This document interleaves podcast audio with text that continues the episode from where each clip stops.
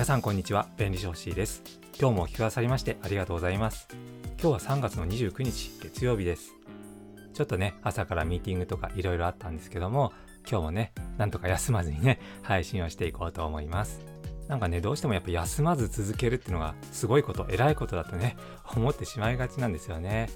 でこういうのってやっぱりなんかねあの人からいろいろ繰り返し聞いたことっていうのが自分の中のこの意見っていうかね考えを形成しているんですよね。で今のねあの休まず続けるっていうのもあのこれ何人から聞いたかっていうのは実はそんなに重要ではなくってあのどれほどねあの聞き慣れているか。つまり一人の人から何回も繰り返し聞くことでも同じような効果があるんだそうです。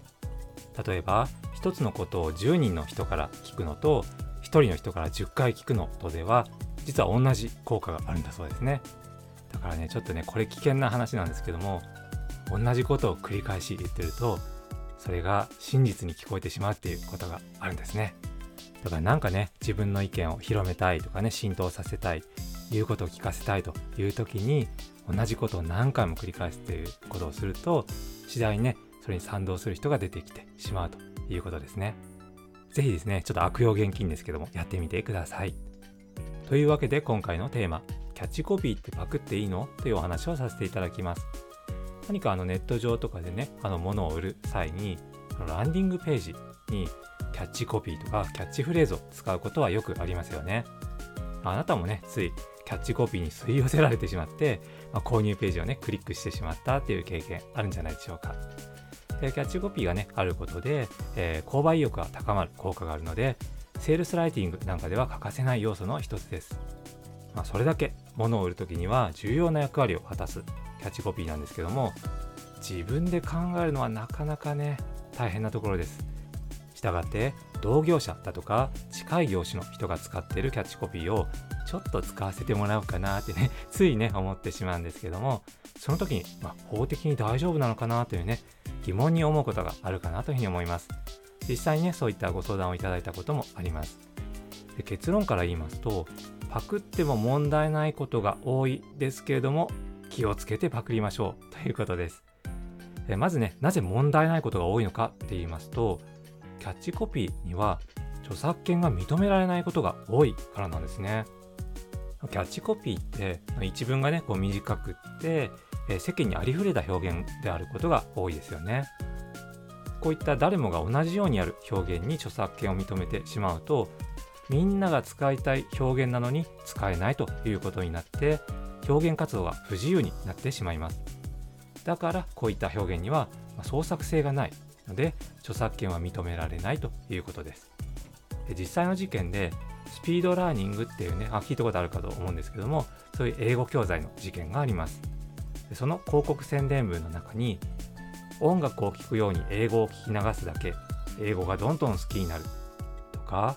ある日突然英語が口から飛び出した。といったものがあるんですけどもほとんど同じキャッチコピーが無断で使われていたもののこれはね著作物ではないということで判断されてしまいました。やっぱり文字数が少ないと表現の幅が狭いので、まあ、個性が現れる余地が少ないと、ね、だから創作性がなく著作物性がないということなんですね。ただし注意点が3つあります。1つ目は著作権が認められる場合もあること。2つ目は著作権が認められなくてもパクると炎上する可能性があること。3つ目は商標登録される可能性があること。です。1つ目の著作権が認められる場合ですが一文が短くても創作性がある場合は著作権が発生しています。以前五七五調の交通標語に著作物性が認められたことがありました。これは僕安心ママの膝よりチャイルドシートというチャイルドシートのねあの着用啓発のスローガンの事件です。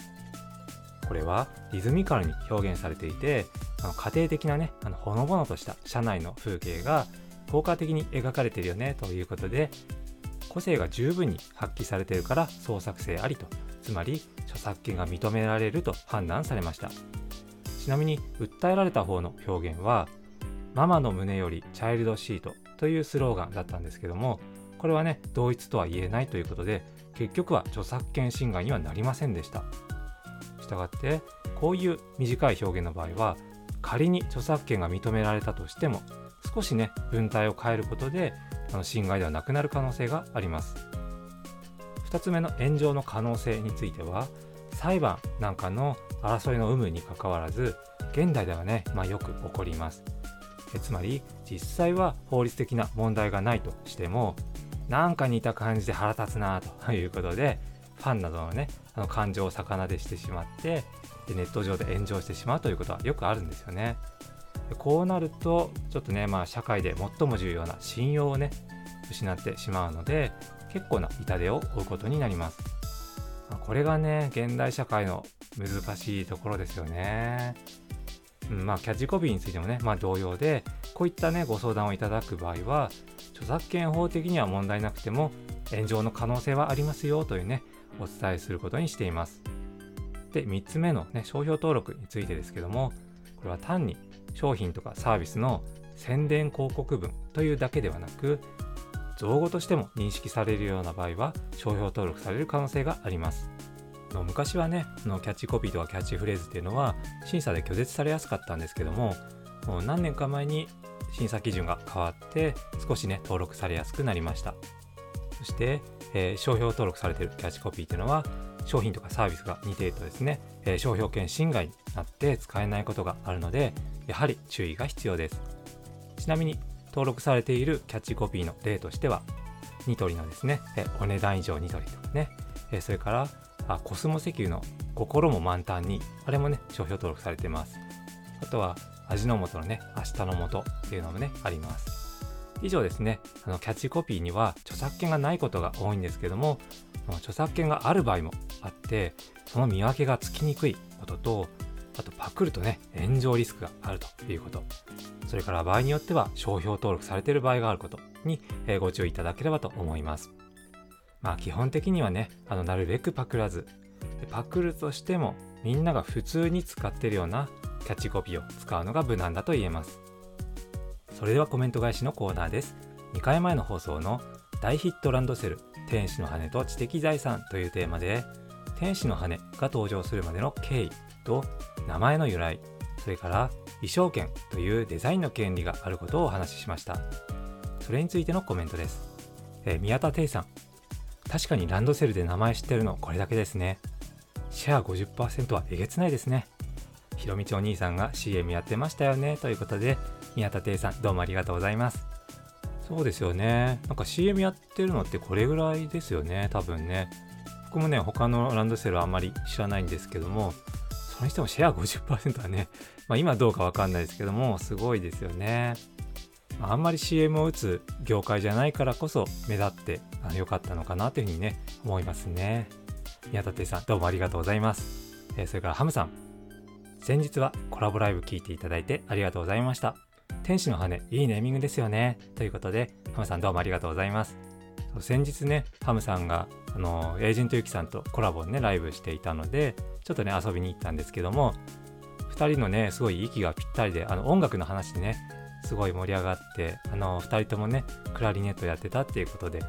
やっぱいいですよねあの共通のねそういうあの語れるものがあるっていうのはねやっぱり大人によって思うんですけれどもそれ子供の時とかねあの学生の時になんかこう打ち込むものって必要ですね。まあ、仮にねその道でプロになんなくてもあのやっぱりこう共通の話題を持ってる人と話せるじゃないですか。でそういうのがねコミュニケーションになって人の輪が広がるじゃないですか。だからやっぱりハムさんみたいに音楽をねずっと続けてらっしゃるっていうのはすごくね素敵なことだし素晴らしいことだなというふうに思います。ハムさんどうもありがとうございます。それからシカさん。ホッシーさん最近暖かくてポカポカお昼寝したくなっちゃうよ。シェア50%天使の羽ってネーミングセンス。よくよく考えるとすごいですよね。ということでシカさんどうもありがとうございます。ほんとね最近暖かくて今日もねすごい暖かいですけどもやっぱお昼寝したくなっちゃいますよね。っていうかしてるんですけどね。鹿さんには申し訳ないですけどね。そう、天使の羽、確かにすごい、ね、素敵なネーミングですよね。かわいい名前。ね、子供にぴったりですよね。だけど部品の形にね、由来してるっていうのはちょっとね、意外でした。えー、鹿さん、いつもありがとうございます。えー、それからさーちゃんさん。CM の歌が頭に流れてきましたよ。ネーミング、キャッチーな CM ソング、大事ですね。教科書とかめちゃくちゃ重いですよね。いろんな権利登録しとかないとすぐパクられるんですね。ということでさちゃんさんどうもありがとうございます。そうあのね CM ソングずっと覚えてますよね。今でもやってるのかちょっとわかんないですけども長年テレビ見てない僕でもね思い出せるっていうね。いやすごいですよね。それからまあ教科書ね。あのやっぱ子供たちにとってはやっぱりこう肩とかね腰に負担かかると成長にねちょっと良くないんじゃないかなと思うのでやっぱりこういうランドセルをね、あの発明してくれる正番さん天使の羽。いや素晴らしいなというふうに思いますね。だけどやっぱりねちゃんと権利商標とか特許とか衣装とかで守っておかないとパクられてしまってせっかく開発にねかけたコストを回収できないということになってしまうのでやっぱりそういう意味でも権利っていうのは大事だということですね、えー、さあちゃんさんどうもありがとうございます。というわけで今回はキャッチコピーってパクっていいの？というテーマでお話をしました。まだいいねをされてない方は今のうちにポチッとハートのボタンをお願いします。コメントもお気軽にお寄せください。そしてフォローがまだの方はぜひこのチャンネルをフォローしてもらえると嬉しいです。それから音声だけでは分かりにくい内容もノートから文章でも読めるようにしてますので Twitter やインスタなどの SNS もフォローしていただければと思います。それでは最後まで聞いていただいてありがとうございます。今宵も素敵な夜をお過ごしください。お相手は弁理士の星でした。おやすみ。